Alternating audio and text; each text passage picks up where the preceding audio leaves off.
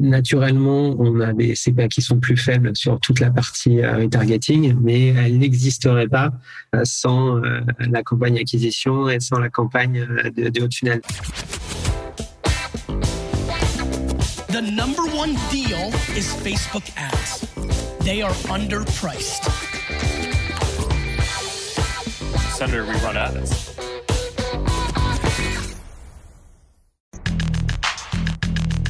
Bienvenue dans No Pay No Play, le podcast qui résume vite et bien tout ce que vous devez savoir si vous utilisez la publicité Facebook pour développer votre business. Je suis Joseph Dogno de Neomedia, consultant spécialisé en Facebook Ads et je vous retrouve tous les 15 jours pour vous aider à mieux utiliser l'outil publicitaire de Facebook et d'Instagram. Aujourd'hui, j'accueille un invité dans le podcast, c'est le fondateur de la marque de d'oreiller et de linge de lit Wopilo, que vous connaissez peut-être. Il s'appelle Thomas et en deuxième partie de l'épisode, il va nous expliquer comment il utilise, il a utilisé depuis le début, depuis le lancement de sa société avec une campagne Kickstarter, jusqu'à aujourd'hui où il dépense plus de 10 000 euros par mois, comment il a utilisé les Facebook Ads comme élément essentiel de son mix marketing, comme canal d'acquisition important pour développer sa marque. Pensez à vous abonner sur votre appli de podcast préféré pour ne pas rater les prochains épisodes.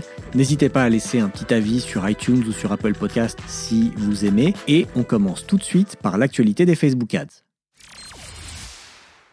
J'ai deux actus pour vous aujourd'hui. D'abord les résultats financiers de Facebook pour le troisième trimestre et un indice de violence et de provocation que Facebook traque en interne. Facebook a annoncé la semaine dernière ses résultats pour le troisième trimestre 2020. Pas de surprise, ils sont très bons. Un chiffre d'affaires à 21,2 milliards de dollars, soit 22% de plus que le troisième trimestre de l'année 2019, de l'année dernière, et un bénéfice à 7,8 milliards de dollars, alors que celui du deuxième trimestre était de 5,2 milliards de dollars. Donc financièrement, tout va bien pour Facebook, et selon leurs estimations, le quatrième et dernier trimestre 2020 devrait être encore meilleur en termes de revenus publicitaires, ce qui n'est pas étonnant vu la succession de Black Friday, Cyber Monday et, Noël. On a appris pendant le call avec les investisseurs qu'il y avait aujourd'hui 200 millions d'entreprises qui utilisaient les services gratuits, c'est-à-dire Facebook, Instagram, Messenger et WhatsApp, soit 20 millions de plus qu'au deuxième trimestre. Et on a appris aussi qu'il y avait aujourd'hui 10 millions d'annonceurs qui utilisaient les services payants, cette fois de Facebook et d'Instagram, soit 1 million de plus qu'au deuxième trimestre. Pour l'ensemble des applis de Facebook, donc la famille d'applications comme ils le disent, Messenger, WhatsApp, Facebook et Instagram, il y a aujourd'hui 3 milliards 200 millions d'utilisateurs actifs mensuels et 2 milliards 500 millions d'utilisateurs actifs quotidiens. Seul petit ombre au tableau, c'est le nombre d'utilisateurs aux États-Unis et au Canada qui a légèrement baissé par rapport au deuxième trimestre. En même temps, c'est à mettre en perspective avec une croissance très forte au deuxième trimestre par rapport au premier trimestre qui était dû au confinement. Dans un article de BuzzFeed, j'ai découvert cette semaine que Facebook traquait en interne un indice de violence et de provocation, plus précisément de tendance, violence et provocation. En anglais, Violence and Incitement Trends. C'est un indice qui est basé sur les hashtags et les recherches des utilisateurs. D'après l'article de BuzzFeed, cet indice, donc, qui traque les tendances aux mots-clés et aux recherches liées à la violence et à la provocation, serait en hausse de 45% sur les cinq derniers jours. Sachant que j'enregistre cet épisode le vendredi 6 novembre, c'est-à-dire quelques jours après l'élection américaine, mais on ne sait toujours pas qui a gagné. Il semble que ce soit Biden, mais c'est pas pas 100% sûr. Et donc bon, voilà, c'est un, indice pas très rassurant de l'activité euh, des utilisateurs sur Facebook. J'espère que tout ça va bien se finir. Pour finir, je voulais vous dire que No Pay No Play euh, était apparu dans une liste de 10 podcasts pour les professionnels du digital établie par euh, BDM, le blog du modérateur, le site euh, très suivi par les professionnels du digital. Je suis ravi que No Pay No Play apparaisse dans cette liste en très bonne compagnie, à côté du Super Daily, du podcast du marketing d'Estelle Ballot, de Marketing Mania, de Everyone Hates Marketers, Growth Makers, et j'en passe, mais en tout cas déjà ceux que je viens de citer sont des super podcasts que je vous recommande d'aller écouter. Merci le BDM. Pas de questions des auditeurs aujourd'hui, on va passer directement à l'interview de Thomas Hervé, fondateur de Wopilo. Aujourd'hui, je suis ravi d'accueillir Thomas Hervé, qui est le fondateur, CEO, je sais pas, tu peux me corriger Thomas si je me trompe. Non, c'est ça, tout à fait. Fondateur et CEO de la marque Wopilo, qui est une marque de coussins du, 20, du 21e siècle On peut dire ça comme ça. bonjour Joseph, merci beaucoup de, de me recevoir. Je t'en prie. Euh, Est-ce que tu peux nous dire un peu mieux que ce que je viens de résumer ce que c'est que ce que c'est que Wopilo et, qui tu es? Alors je m'appelle Thomas Hervé, euh, j'ai 35 ans. Ça fait 8 ans que je suis entrepreneur et Wopilo c'est ma seconde société. Elle a été fondée il y a un petit peu moins de 4 ans, en 2017. Alors Wopilo, ce sont des oreillers innovants made in France qui sont moelleux et ergonomiques. C'est l'équilibre parfait entre confort et soutien cervical. Depuis juillet 2020, c'est également une gamme de linge de lit haut de gamme éco-conçu et une gamme d'oreillers, de couettes et de linge de lit pour enfants. Okay. Wopilo, pour te pour caractériser un petit peu notre business model, c'est une DNVB, Digital Native Vertical Brand, euh, qu'on a lancé par une campagne Kickstarter en mai 2017. D'abord avec le produit Wopilo, l'oreiller Wopilo, puis ensuite on a élargi la gamme en fonction euh, des demandes des clients. D'accord. Et c'est quoi les particularités de, peut-être juste de l'oreiller Wopilo, qui était le premier produit? Bien sûr, c'est un oreiller traditionnel composé de deux poches euh, dans lesquelles on vient glisser un cœur en mousse à mémoire de, de forme qui apporte un soutien cervical. Euh, ce qui fait que euh, quand tu dors sur l'oreiller, il est confortable, il soutient le cou, il vient combler le vide cervical. Quand un oreiller traditionnel ne, ne, ne, fait pas ça, ou un oreiller ergonomique traditionnel va juste t'apporter du soutien sans le confort. Et on a lancé des versions qui sont maintenant modulables, personnalisables. L'oreiller Wopilo Plus notamment, euh, qui permet de s'adapter à tous et à tous les sommeils. Ok, super. Donc, tu as lancé ça en 2017 et tu as choisi rapidement les Facebook Ads comme canal d'acquisition et de promotion. Mm. Est-ce que tu peux me dire un peu pourquoi d'abord tu as fait ce choix-là? Est-ce que c'est venu tout de suite ou est-ce que tu avais testé d'autres canaux euh, avant et puis après tu as finalement décidé de te concentrer sur Facebook Ads? Comment ça s'est passé? En fait, dès, le départ, donc avant la campagne Kickstarter, on a utilisé des, Facebook Ads euh, pour nous faire connaître. À l'époque, on avait fait du, notamment du sponsoring de, de, de posts qu'on avait sur les, les pages Facebook euh, et Instagram qu'on avait lancées pour venir euh, nourrir une liste de prospects en précommande euh, sur une landing page. Donc on, avait un, formulaire pour laisser son adresse email pour être tenu informé de la date de lancement de la campagne Kickstarter, sachant que sur Kickstarter tu as toujours une prime au premier au premier client. Donc quand tu, fais partie des premiers clients en général, tu achètes moins cher et donc, euh, on avait euh, on avait lancé ces campagnes-là, ce qui nous avait permis d'avoir une liste de 3000 prospects au moment du lancement de la campagne. Et une campagne Kickstarter, elle réussit en règle générale quand tu arrives à avoir très rapidement un nombre suffisant de clients, en tout cas de dépasser ton objectif. Et on avait, on avait réussi à convertir 10% de ces 3000 prospects qui étaient des prospects Facebook Ads, qui étaient des gens qui ne, qui ne faisaient pas partie de notre cercle proche. On avait évidemment mobilisé notre cercle proche à côté, mais euh, on avait réussi à mobiliser via des Facebook Ads. Et donc les Facebook Ads que tu as fait, euh, renvoyer les gens vers la, la page Kickstarter? Non, vers une landing page et, ensuite, pendant la campagne Kickstarter, on a, on a fait euh, également euh, du, du, Facebook Ads, mais qui était un petit peu plus traditionnel. Mais en fait, on avait, on avait vraiment réussi à avoir de l'attraction sur la campagne grâce à cette liste de prospects. Et en fait, quand la campagne décolle, ça te permet plus facilement de mobiliser des relations presse, de, de, de, de mettre un peu plus de lumière sur ta campagne, alors que si jamais elle décolle pas, bah, c'est un peu une campagne euh, qui, qui, qui ne va pas fonctionner, qui aura pas de visibilité, etc. Donc, on avait vraiment euh, axé sur un début très fort, et c'est ça qui a permis à la campagne de, de bien se terminer. On avait vendu 1700 oreillers en 30 jours et ce qui nous a vraiment permis de, bien débuter la, la, société, l'histoire de, de Wopilo. Donc la campagne Facebook Ads, c'était pour euh, récupérer des adresses mail. Euh, et après, j'imagine, quand le Kickstarter a démarré, c'était plutôt de l'emailing qui poussait les gens à aller... Euh, Bien sûr, alors il y, avait, il y avait beaucoup de choses. Il y avait de l'emailing, il y avait du partage de news dans Kickstarter qui marchait très bien. C'est-à-dire que quand tu m'as envoyé une news au backer Kickstarter, tu venais glisser d'autres types de projets qui étaient en lien avec, avec ta campagne et les, projets faisaient, faisaient la même chose de façon un peu réciproque. Et en fait, il y a tout un système d'acquisition qui est propre aux campagnes Kickstarter. C'est vraiment euh, quelque chose de très processé. il y a des agences d'ailleurs qui sont dédiées uniquement aux campagnes de crowdfunding, notamment sur Kickstarter. C'est souvent des, euh, des, agences américaines. Et je pense que j'imagine que maintenant, aujourd'hui, sur Ulule euh, et sur les plateformes françaises, il y a aussi ce même type de, de fonctionnement. Et tu peux dire combien ça te coûtait le, le prospect pour cette campagne? Alors c'est un petit peu difficile à dire parce que l'agent, on avait travaillé avec une agence américaine à ce moment-là qui utilisait tous les différents leviers et eux nous avaient pris un pourcentage de la campagne à partir du moment où ils étaient euh, euh, ils étaient venus nous, nous apporter leur aide. Euh, et je crois que c'était assez délirant. Ils nous prenaient à l'époque 25% je crois de la campagne, plus plus des plus des fees. Et par contre les 3000 prospects c'était on avait une moyenne à 70 centimes le prospect, ce qui était très très bien puisqu'en fait on a converti à on a converti à 10%, donc ça faisait 7 euros euh, le coût d'acquisition. D'accord, ah oui, super. Ce qui fait, ce qui fait, ce qui fait rêver aujourd'hui. Ouais, ouais, 60 centimes. Tu, donc, peut-être a posteriori, tu te dis, euh, merde, j'aurais dû mettre beaucoup plus de bah, budget bien sur. Sûr, euh, bien sûr, et quand on commence, quand on commence un projet comme ça, évidemment, on n'a pas cet argent-là, et déjà, on avait de la chance de pouvoir avoir justement un peu de budget d'acquisition avant le lancement. C'est qu'on croyait vraiment fort dans, dans, dans, le projet.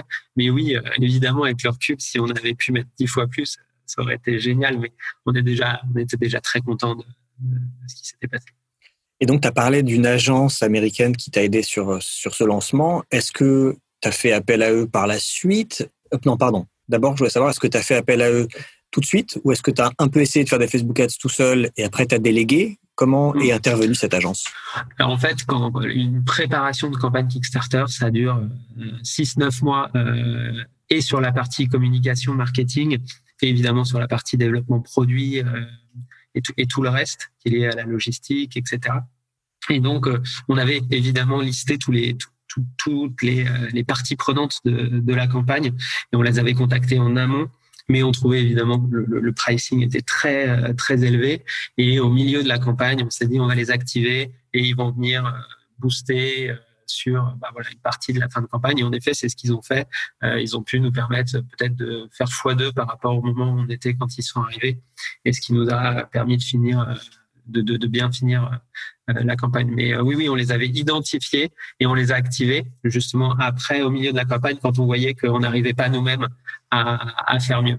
Et eux ont d'autres outils. Ils avaient notamment des, des audiences lookalike euh, auxquelles nous on n'avait pas accès, parce qu'ils avaient de la data des précédentes campagnes Kickstarter qu'ils avaient pu euh, qu'ils avaient pu aider. Et donc euh, ça a clairement permis de booster la fin de la campagne. D'accord. C'est pas très RGPD tout ça. En 2017, on n'y était pas. Hein. D'accord. En 2017, il me semble qu'on n'y était pas. Euh, mais ouais, ouais, t'as raison. T'as raison. Aujourd'hui, je suis pas sûr que ce serait possible, euh, même, ouais, ouais, même aux États-Unis. Donc, il y, a beaucoup de choses qui ont changé depuis, c'est sûr, notamment les coûts d'acquisition. Ouais. Alors justement, euh, est-ce que tu peux nous parler de la suite, c'est-à-dire euh, ouais. passer cette, euh, ce lancement Qu'est-ce que donc on a mis on a mis six mois, si tu veux, le temps entre la, la, fin de la campagne, produire les oreillers, les envoyer les envoyer à tous les tous les backers. Donc il faut un peu de temps. Et entre temps, on a préparé le, le, le site e-commerce euh, qui a été lancé euh, fin novembre 2017.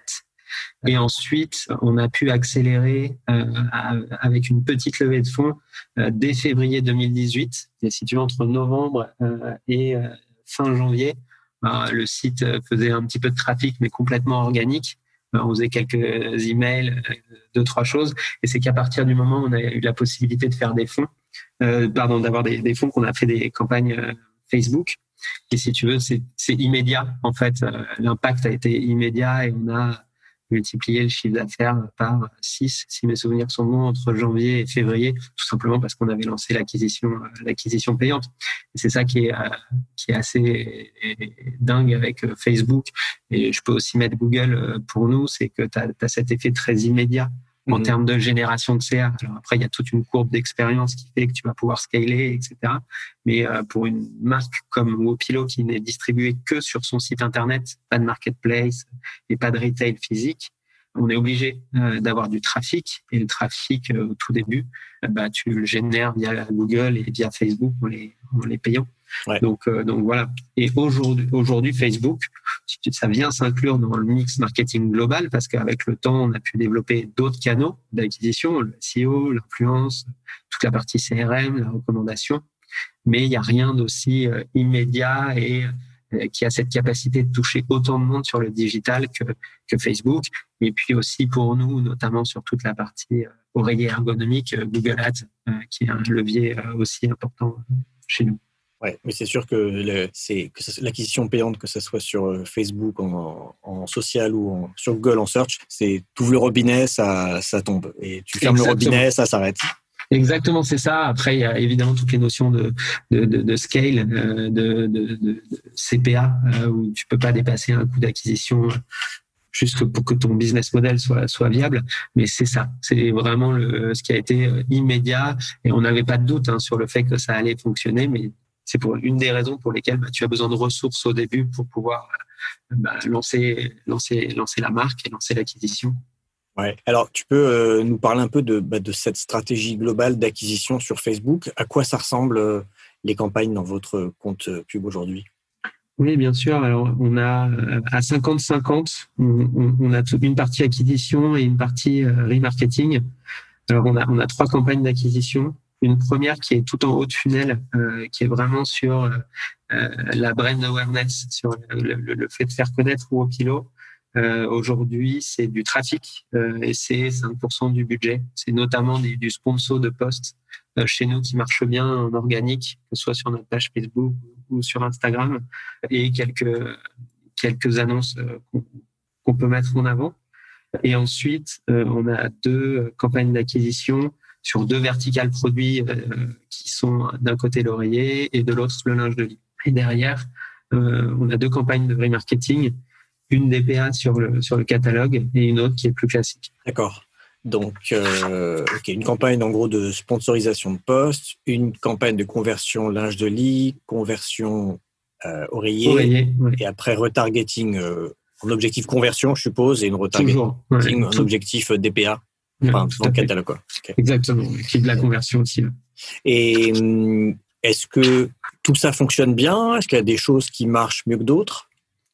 Alors, naturellement, on a des CPA qui sont plus faibles sur toute la partie euh, retargeting, mais elle n'existerait pas euh, sans euh, la campagne acquisition et sans la campagne de, de haut de funnel. Donc, on essaie de travailler sur tout le long de funnel.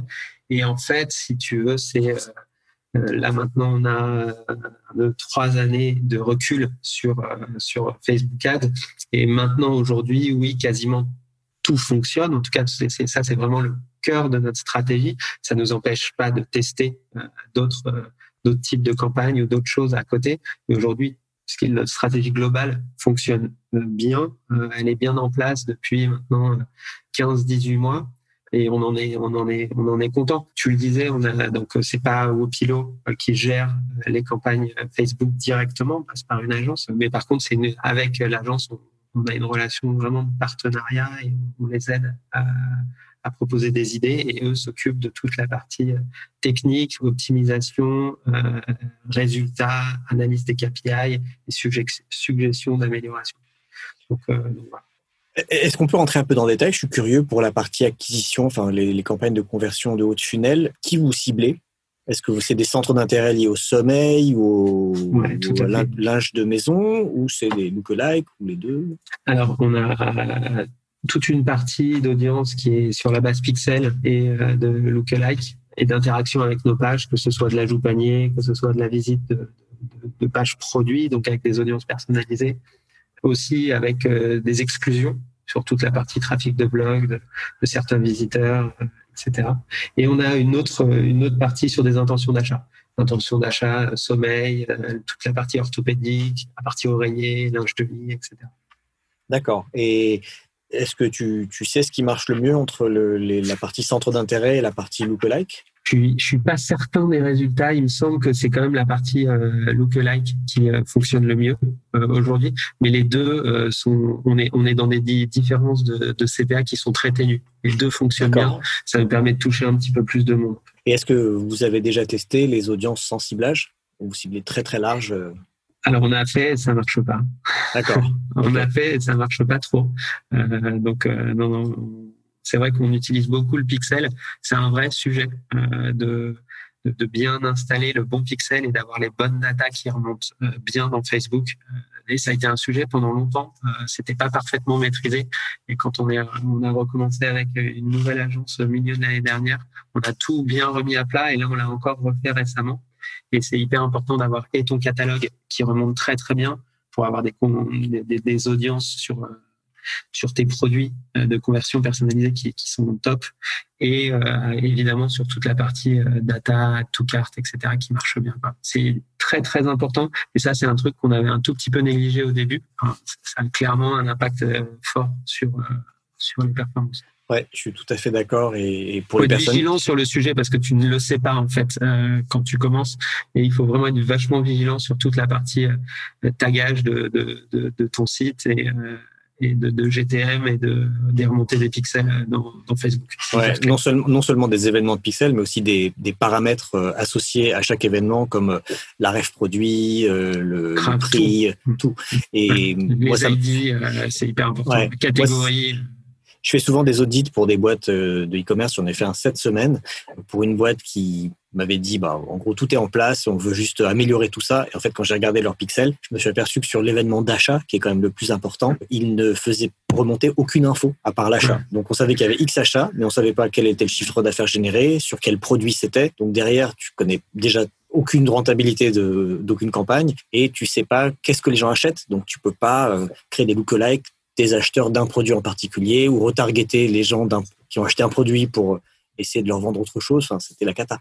Tout à fait. Alors sur ce sujet, tu vois, j'ai un peu travaillé là récemment sur sur ce sur ce sujet en, en particulier. Nous, on est sur Shopify, le CMS Shopify, qui est un peu le, le CMS que les nouveaux les, les, nouveaux e-commerce euh, utilisent il y a maintenant des euh, applications qui te permettent de, faire un super tracking, de le mettre en place très simplement euh, et de faire ça vraiment très très clean avec une super remontée d'infos.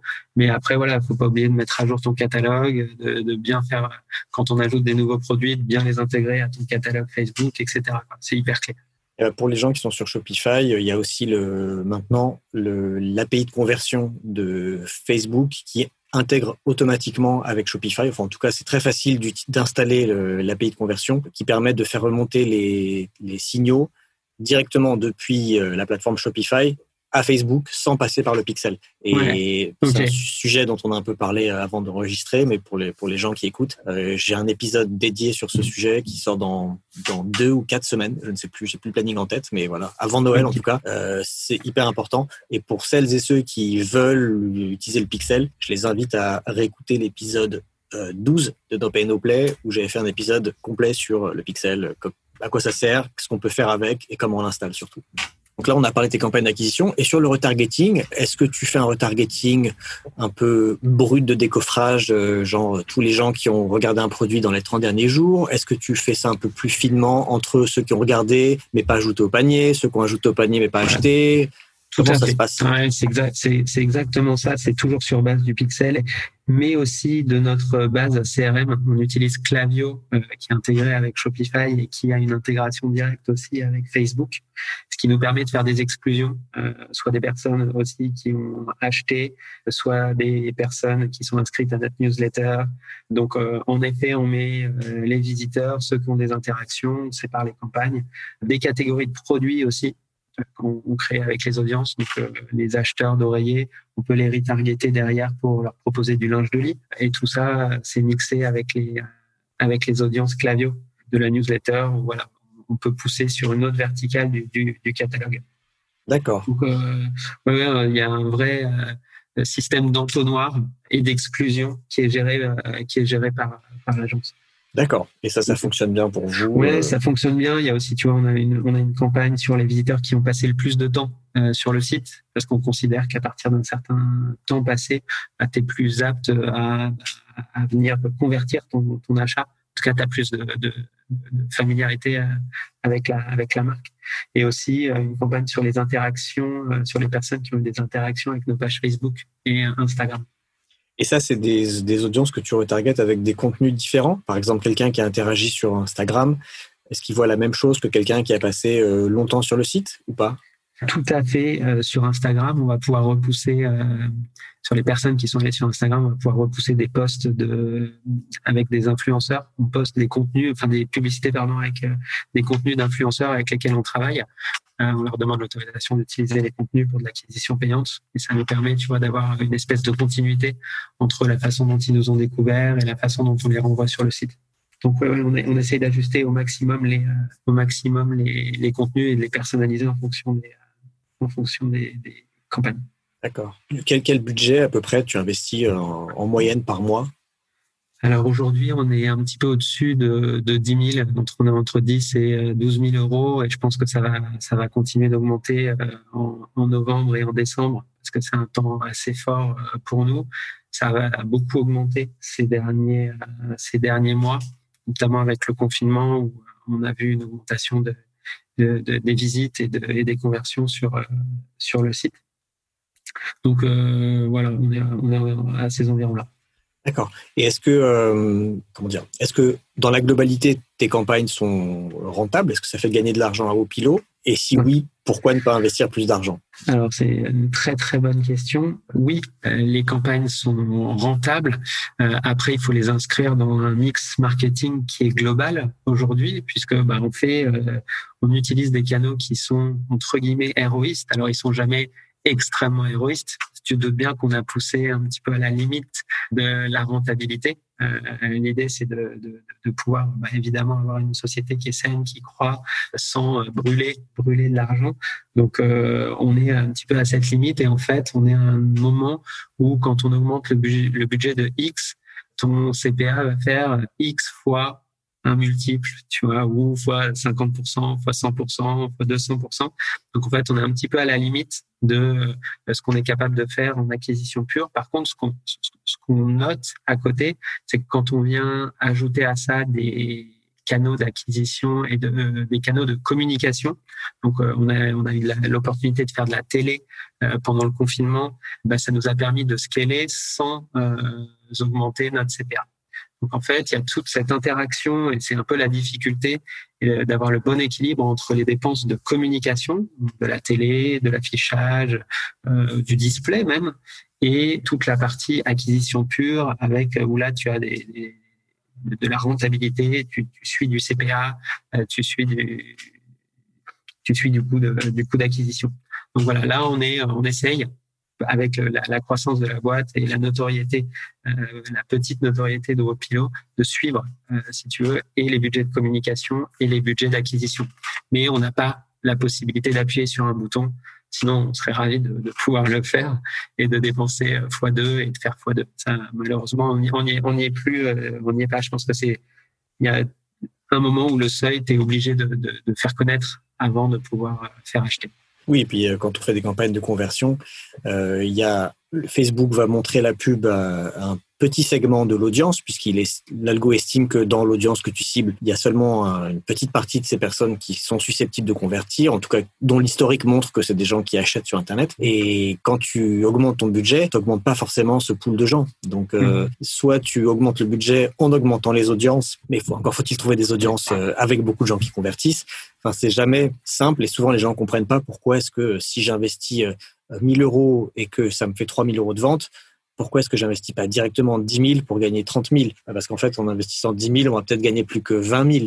Et peut-être que la marge ne marche plus, et peut-être que quand on investira 50 000, on gagnera plus que 75 000, et là, c'est plus rentable. C'est exact, c'est exactement ça. Et voilà, si on veut maintenir ce bon équilibre euh, entre évidemment de faire des dépenses d'acquisition, euh, il est juste important de faire connaître la marque, de donner plus confiance à la marque. Euh, il faut du temps aussi pour développer sereinement ou sans, euh, sans tout brûler. Euh, et puis euh, voilà, on a maintenant, on, essaie de s'approcher le plus possible de la rentabilité, et donc et on est vigilant sur tous ces sujets-là. Et ça, ça n'empêche que les budgets étaient trois fois inférieurs l'année dernière. Et voilà, on continue de les augmenter, mais ça se fait graduellement. Ça se fait pas d'un seul. Bien sûr. Moi, c'est déjà une belle progression, x 3 en, un an. Ouais, en un an et demi. En un an et demi. c'est très bien. on est content. Euh, est-ce qu'on peut parler un peu de créa? Euh, Là, on a parlé beaucoup de, de techniques euh, Facebook Ads, mais ça m'intéresse aussi de savoir, c'est quoi ton, ton process créatif pour toute la partie visuelle? J'ai vu que vous avez pas mal de petites vidéos très sympas. donc, qui, qui crée les, les visuels et qui rédige les pubs chez vous? Alors en fait, en, règle générale, c'est c'est très régulièrement une proposition de l'équipe marketing chez nous. Euh, donc euh, en général, souvent on crée des contenus au moment euh, des shootings, au moment des lancements produits ou des opérations commerciales. Et on fait aussi des propositions de, de, de, de textes de, de, publicité. On les fournit à l'agence qui derrière les adapte et qui, qui les teste, qui teste différentes versions à chaque fois. Donc, ça, ce qui fait qu'on a toujours un ton très marqué. On met beaucoup d'avis des clients, on met des bullet points en emoji.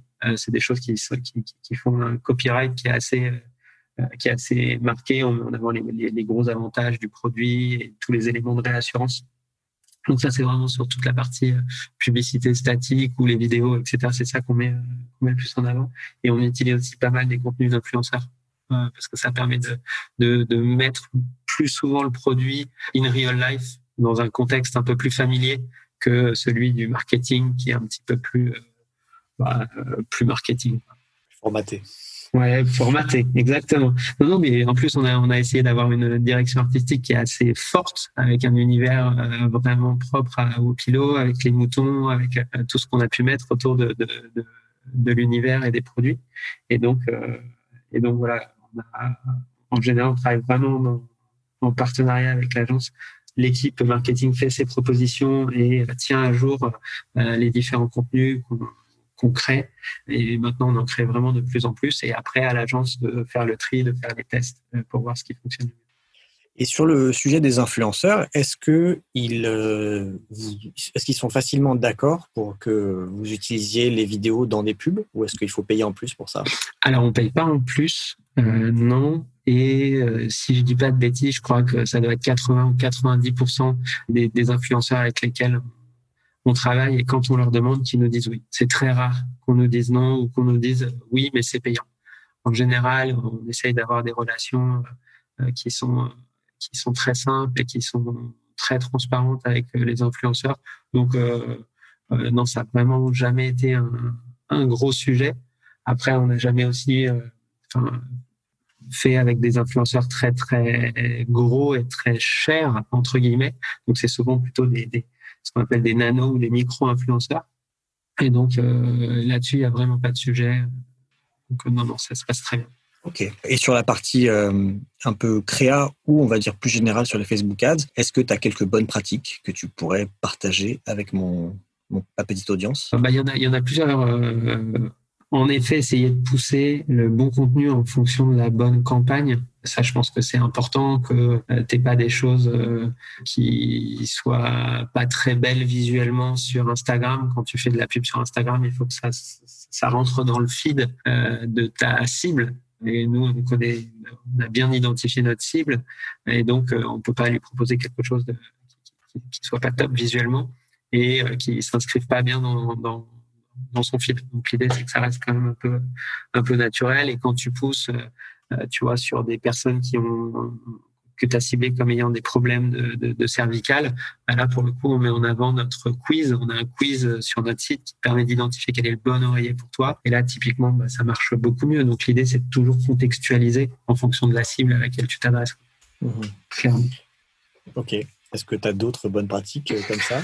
Bah, au global, euh, c'est, je pense, et ça c'est quelque chose qu'on a appris euh, avec le temps, mais l'organisation du, du, de notre compte Facebook et la sa structure qui réplique en fait notre tunnel marketing, je pense que c'est une excellente pratique. Il faut vraiment se forcer à ce que ce soit très structuré au niveau des campagnes et que tu n'en aies pas mille.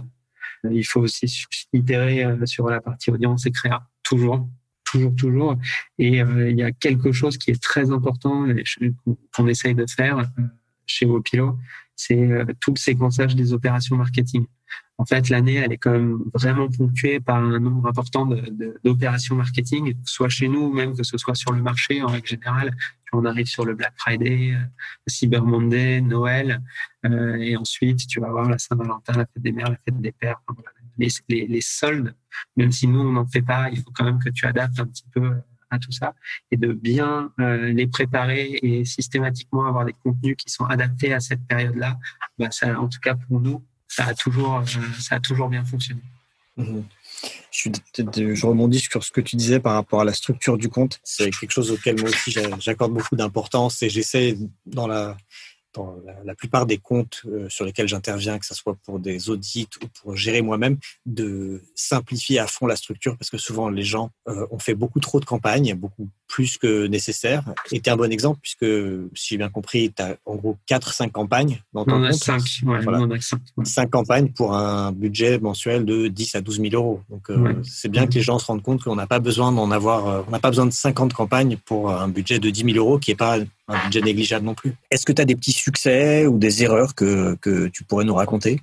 Oui, oui, oui. Euh, je pense que ce qui a fait euh, le, le, le, succès, alors on, là, on a avec cette nouvelle agence avec laquelle on a commencé il y a, 15 mois, maintenant, ils ont fait beaucoup, beaucoup de tests au début, beaucoup, beaucoup pour avoir euh, très vite beaucoup d'informations. Et ça, je pense que essayer, si tu veux, d'identifier très rapidement ce qui peut fonctionner et pas fonctionner, c'est ce qui a fait que ça a bien marché derrière tu identifies vraiment tout ce qui au niveau contenu, au niveau ciblage ne fonctionne pas et tu viens écarter ça pour te concentrer sur ce qui, sur ce qui marche. Et aussi, on teste des petites stratégies intermédiaires et euh, ça aussi, ça permet de rajouter beaucoup de performance.